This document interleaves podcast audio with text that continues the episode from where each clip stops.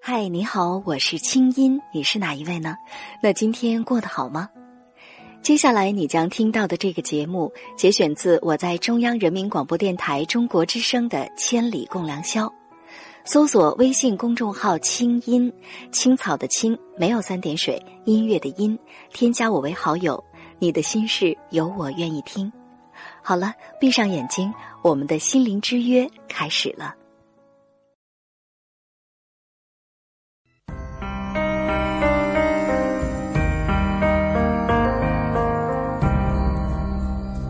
每一次仰望星空，是为了追问心灵的方向；每一次深夜守候，是为了追寻真情的温暖；每一次静静聆听，是为了追逐梦想的真谛；每一次悉心梳理，是为了追赶幸福的样子。在爱的路上，在爱的路上，我们都是我们都是追梦的孩子。这个夜晚，让心灵发光。千里共良宵，听清音。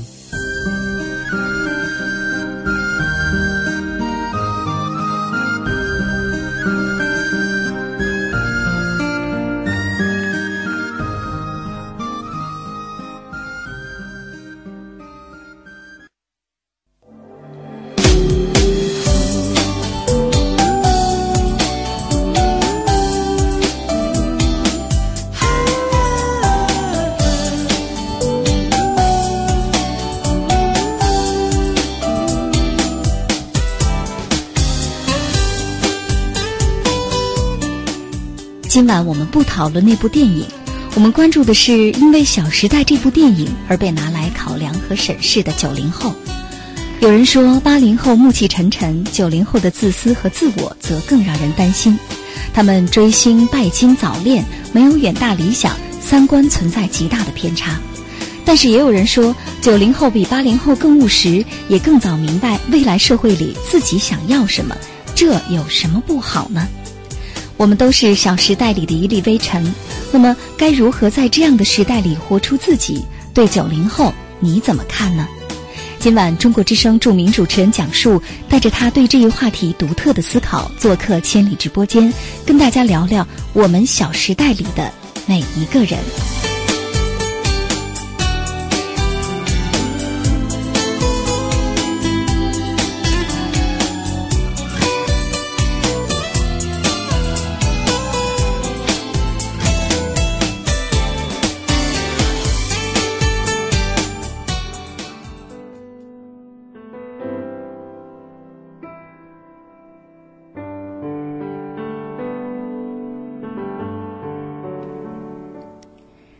北京时间一点零三分，欢迎回来。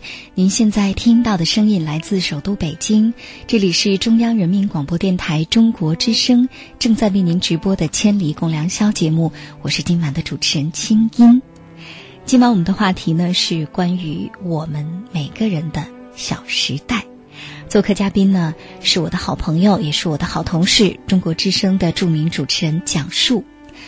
那在这儿呢，首先要提醒大家，现在已经是午夜深浓时分。假如你是开着外放式的收音机在听节目，建议你把音量调小，以免影响他人休息。假如呢你是戴着耳机在听，那也建议你把音量调小，这样可以保护你的听力。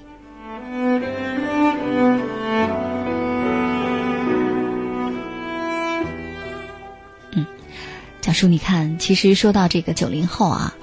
呃，今天晚上我发现有很多九零后的朋友参与讨论，嗯，比如这位来自腾飞的杨 S S，他说：“我就是九零后，我就像你们说的那样，有那么多的缺点。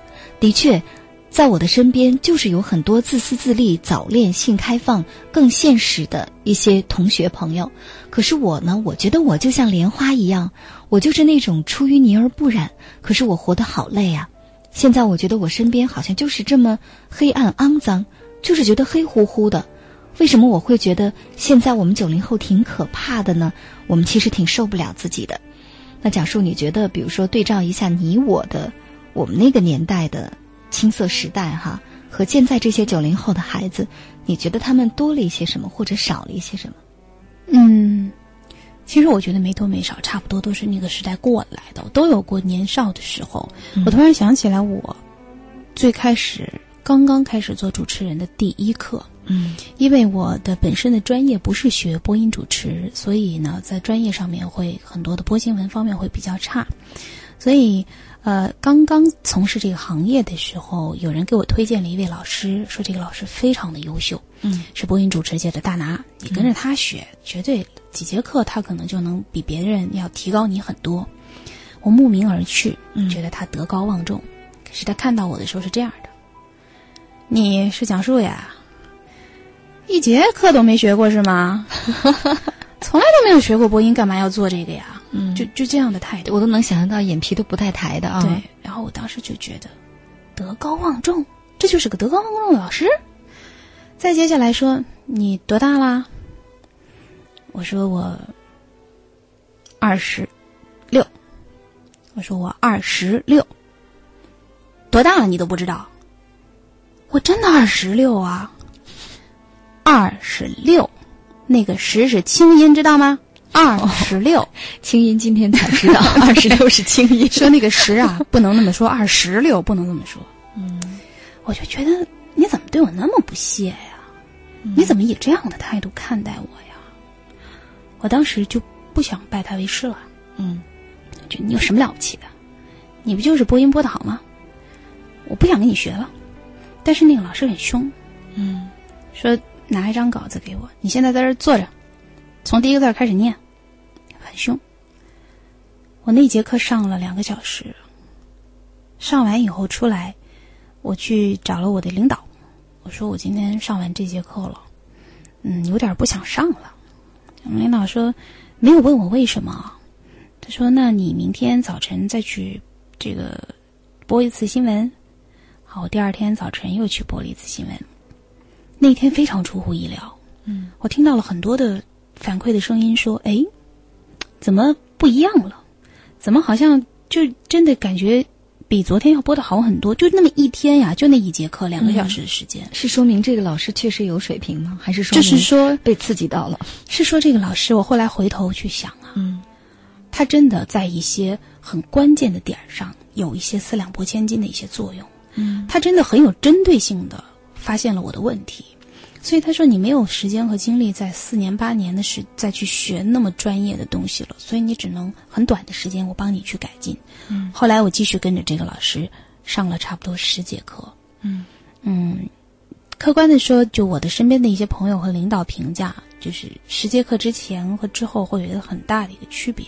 嗯，所以我不认为一个人的身上他是没有可取之处的，就像我不认为《小时代》这个电影是没有可取之处的，或者说也不认为现在很多人对九零后的各种不好的评价，九零后是没有可取之处的，绝对不是这样。对，所以现在、刚才那位微博的朋友来回答你的问题，你身边可能有一些人很会耍手腕，可能有一些人很会阿谀奉承，可能有一些人心思很黑很坏，可是你能不能从他的身上去发现？他的优点，你与其花很多的时间去想，哇，他这件事情上害我了，说明他这个人怎么怎么坏，啊，他那件事情上做什么事儿，你看他多自私，你不如反过来去想，他为什么要害我？是不是因为我有超越他的地方？那我能不能把超越他的地方，我自我再放大，变得更完善？他为什么要那么自私？是不是他努力去夺取的那样东西很有价值？那如果有价值，我能不能通过不自私的方式去去拿到呢？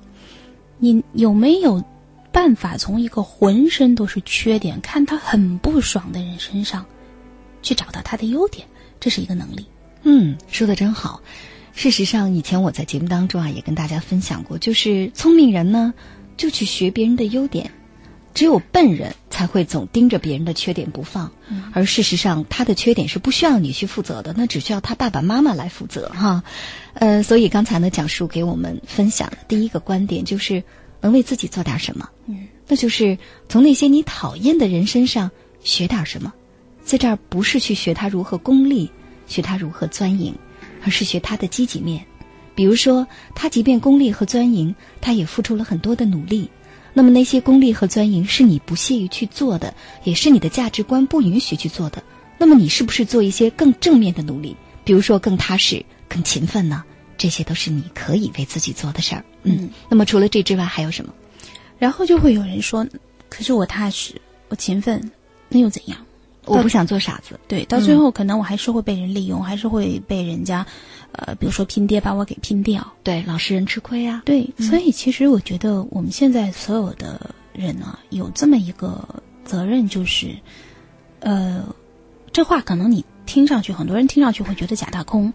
但是它真的是一个很重要的一句话，就是你能做点什么？我想举一个我同学的一个例子，小学的一个同学，这小孩太坏了。他因为天生有残疾，他生下来的时候右手只有两个手指头，就大拇指和小指，就是一个六的这么一个姿势，少了三根手指头。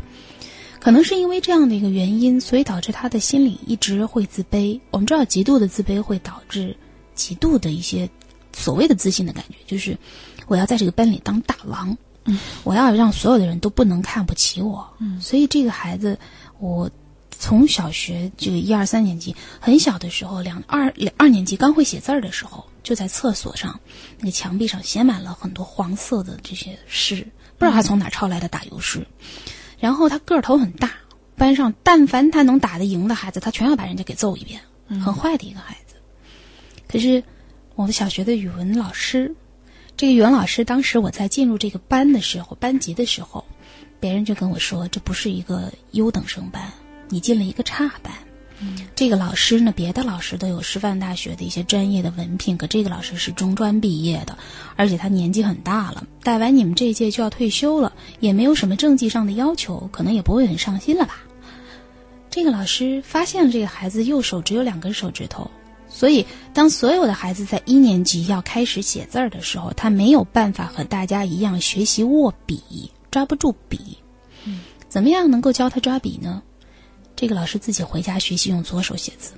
一位五十多岁的用右手写了几十年字儿的老师，开始学习用左手写字，都是为了他，就是为了教他。嗯，所以在以后每一次放学之后，都会教他用左手写字，而且。我小学一年级做过一件丑事儿，现在可以拿出来说一下。我是全班最小的朋友，所以我胆子很小。老师说，如果你上课的时候想要上厕所，请举手示意我。我不敢，就拉了裤子了。我们每个人都干过这种事儿，其实 小时候，嗯嗯。然后我觉得特别神奇的就是，首先老师。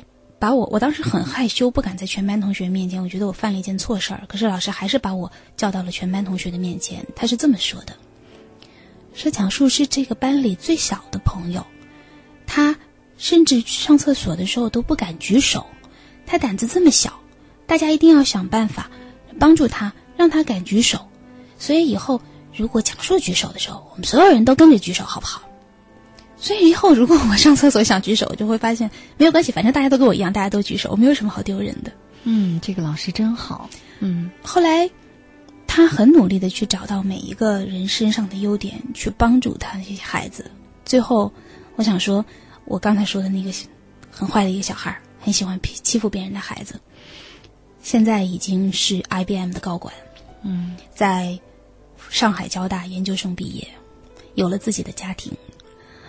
他现在已经完全不是当年的那种状态了。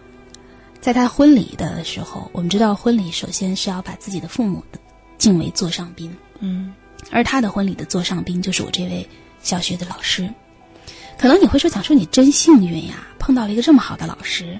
那个残疾的孩子真幸运呀，碰到了这么好的老师。如果你没有这个幸运去碰到好老师，那你能不能让你身边的人有这个幸运碰到你呢？”嗯就是，别人将来说起来，假如你叫张三哈，别人说哇，你真幸运呀！你同事有张三，哇，你真幸运呀！你的员工有张三，你能不能成为别人的那个幸运呢？对，所以我想，呃，除了刚才讲述跟我们说的第一点啊，就是我们每个人要善于发现别人的优点之外，第二点呢，就是九零后的我们能够做的，就是我们成为一个能让别人闪光的人。至少成为一个心里有爱的人，让别人提到你想到你的时候，嗯，说远了是为你骄傲，说近了是觉得，哎呀，我挺挺幸运，甚至挺开心的。我曾经跟他做过同学，这也就是我们现在经常说的一个正能量这个词儿啊。事实上，现在呢，我已经越来越不爱用这个词儿。我会觉得正能量这种能量难道是别人能给的吗？其实它不是一种多么，就是好像我们来用正和负来两极分化的一种能量。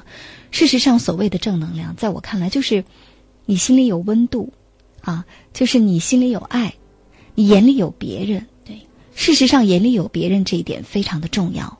嗯，比如说。嗯，说到我在国外旅行的时候，我有一个深切的感受是：为什么我们觉得好像外国人、外国的社会更文明？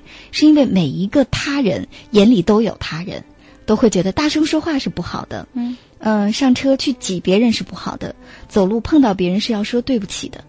但是事实上，我们会发现，好像现在我们的这个社会里啊，人们越来越自我。我们看到很多九零后。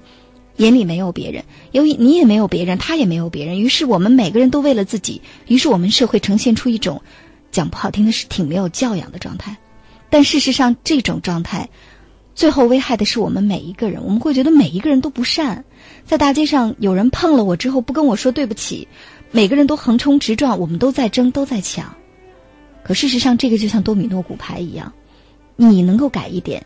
当你对别人付出善意，你说一句对不起，对方也一定会回给你更加文明礼貌的用语，就好像说我们客气在先，别人就不好意思不客气啊。对，所以呢，就像刚才讲述说的，其实从生活当中的点滴小事，我们现在的年轻人就可以去做，就是做一个能让别人觉得不仅是竖大拇指的人，是想起来觉得不错的人，想起来觉得闪光的人，而自己呢，也为自己做过的每一件事情。今后想起来都是那种暖暖的、香香的感觉。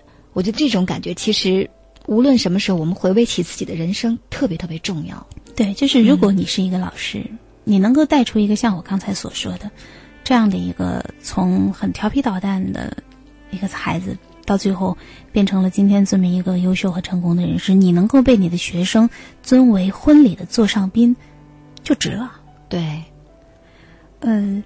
但是我回回头我也想说一下哈，就是很多的朋友就说那我做不到，嗯，或者说我我知道你们说的是对的，对，但是我对别人好，别人对我不好啊，可是我人生嗯我就做不到。然后你们这个跟我们不是一代人，你们说的这些东西已经不已经过去了。呃，我我其实挺赞同他这种心态的，就是说你认为你做不到，恰恰是你现在非常值得你珍惜的那一点。我想到我曾经很，我跟我爸吵过一架哈，大概的意思就是我爸一直在说你这个想法很幼稚，你这个想法怎么怎么样？很多年前吵吵一架，后来我就跟我爸说，我说你当时是我说你四十多岁，我十几岁，如果我十四岁就有了四十岁的想法，那么我中间这三十年就算白过了，因为我已经跳跃了这三十年，跳到四十岁的想法了。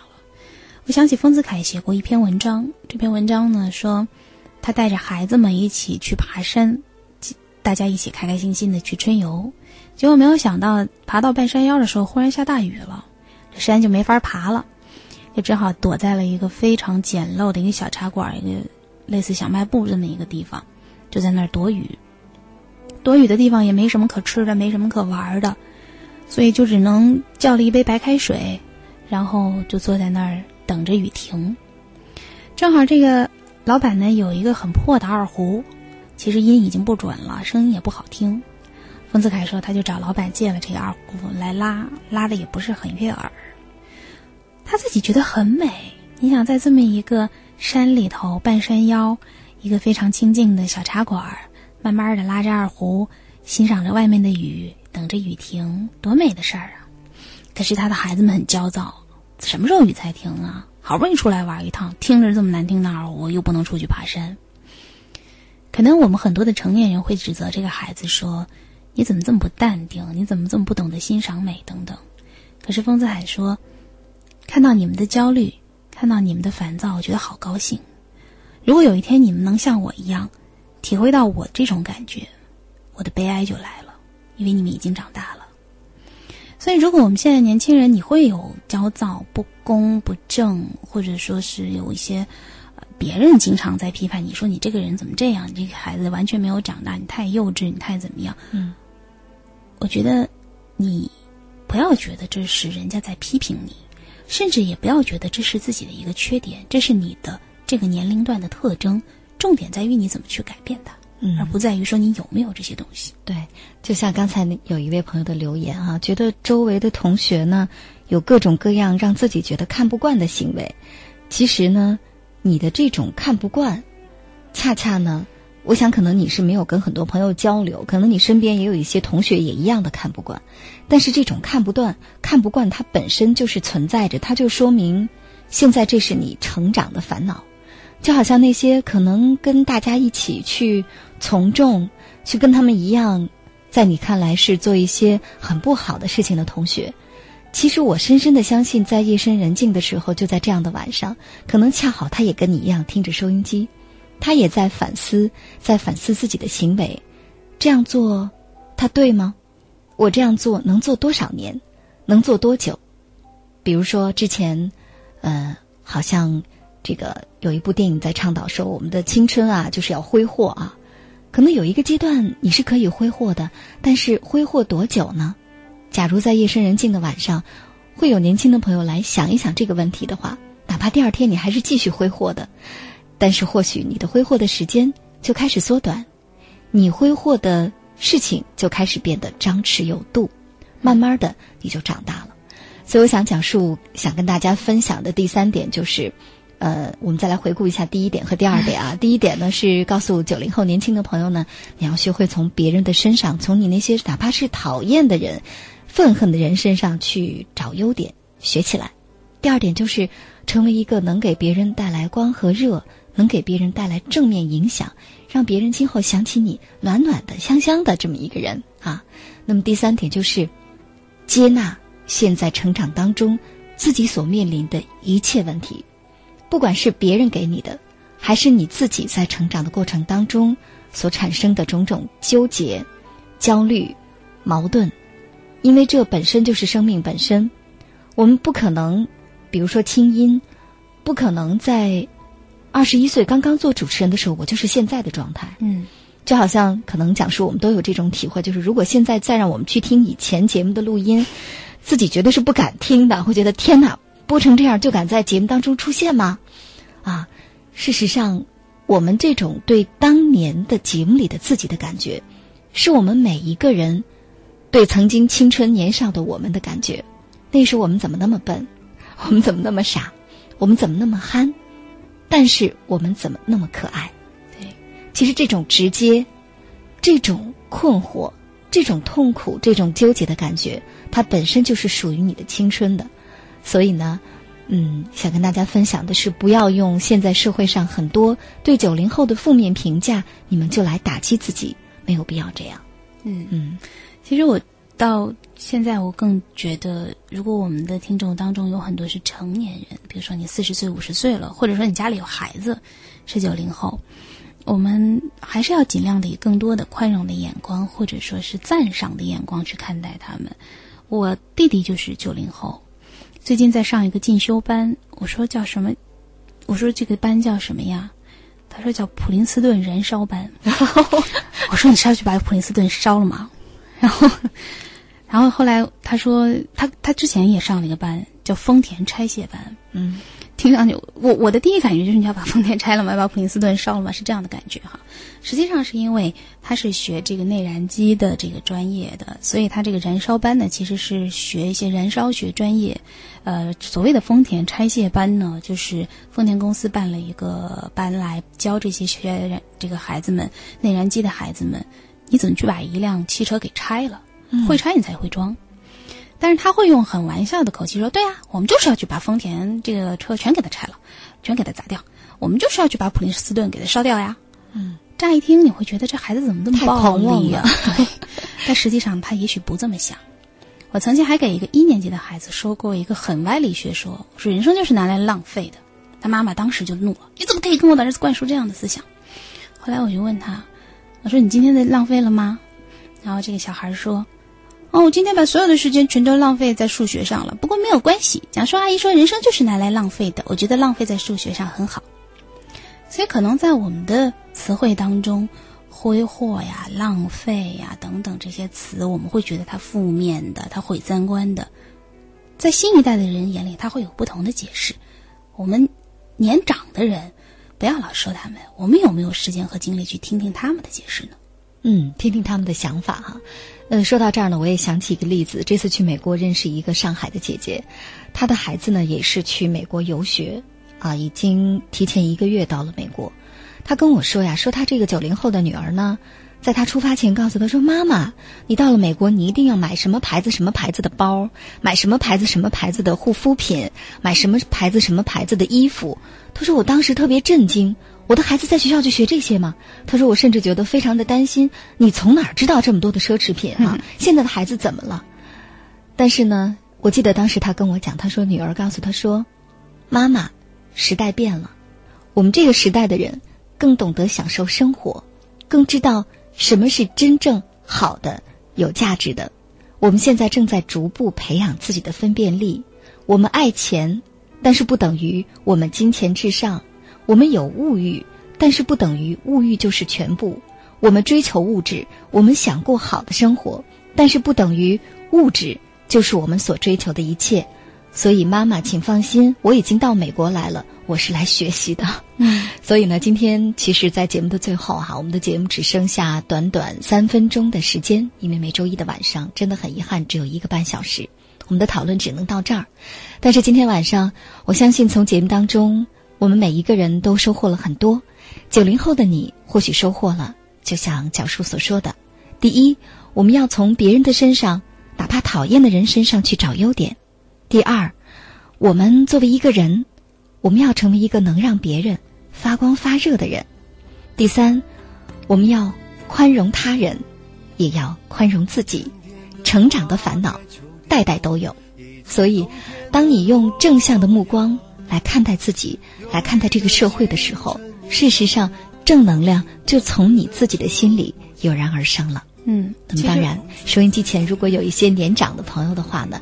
呃，在这儿就像讲述所说的哈，跟他们来分享一下你心里的对生活的理解和感受，不要去打击他们，而是去引导、分享、交流，这是最重要的。嗯，我节目最后想说一句话，就是我今天在来的路上，一个九零后的孩子跟我说的，我说呀，你们都有迷茫，但是没有关系，迷茫呢是河，河上一定会有桥的。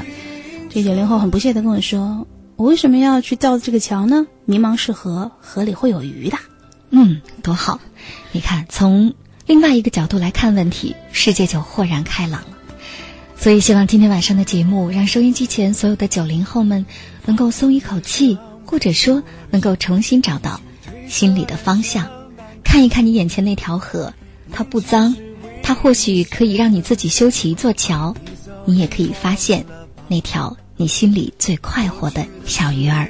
一起加油课本里缤纷的书签刻画着多少美丽的诗可是终究是一阵烟流水它带走光阴的故事改变了三个人就在那多愁善感而初次流泪的青春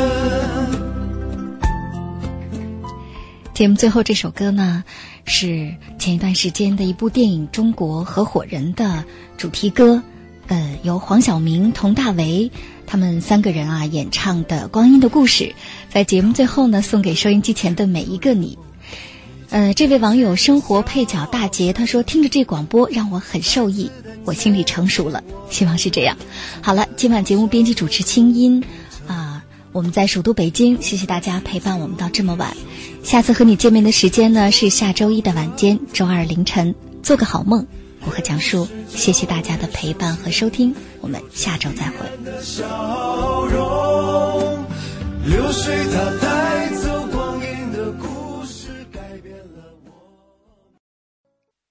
以上内容由清音工作室为大家编辑呈现。想要更多了解我的节目，可以登录爱奇艺搜索“听清音”。好了，祝你好心情，我们下次见。